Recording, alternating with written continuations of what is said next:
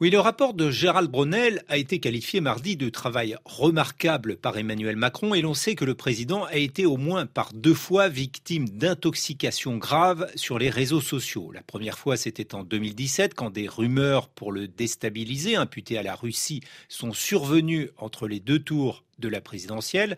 La deuxième fois concerne son épouse, Brigitte Macron, qui a expliqué vendredi sur RTL qu'elle avait mis cinq jours et demi à obtenir le retrait d'une intox délirante, la présentant comme un homme, manipulation de son arbre généalogique à l'appui.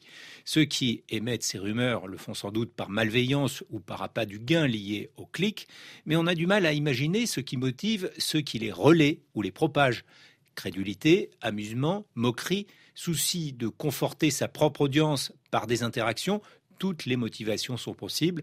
En tout cas, le président a bien retenu cette proposition du rapport Bronner qui vise à mieux former les jeunes et les citoyens à l'esprit critique impliquant vérification et croisement des sources et prise en compte d'arguments contradictoires. La contradiction, c'est bien sûr ce à quoi s'attellent les fact-checkers, ces vérificateurs qui ont constaté encore cette semaine qu'un géant comme YouTube laissait passer beaucoup de vidéos de désinformation, en particulier de faux remèdes contre le Covid dans les pays non anglophones, à tel point que 80 organisations de fact-checking d'une quarantaine de pays demandent à la filiale de Google de mieux collaborer avec elle, comme le fait déjà Facebook, notamment à travers l'AFP ou les observateurs de France 24.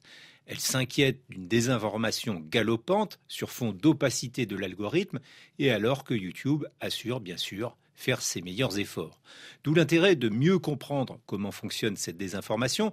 C'est ce que veut faire De facto, une plateforme avec Sciences Po, l'AFP et le Clémy, qui entend donner les moyens de mieux s'informer et de comprendre l'impact du fact-checking.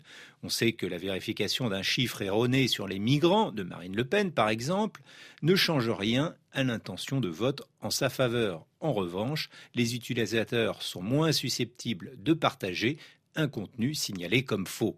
Comme le montre le Conseil national du numérique, face à tous les pièges émotionnels destinés à capter notre attention sur les réseaux, il faudrait aussi pouvoir paramétrer ses choix d'émetteurs et de contenu sans ingérence des algorithmes.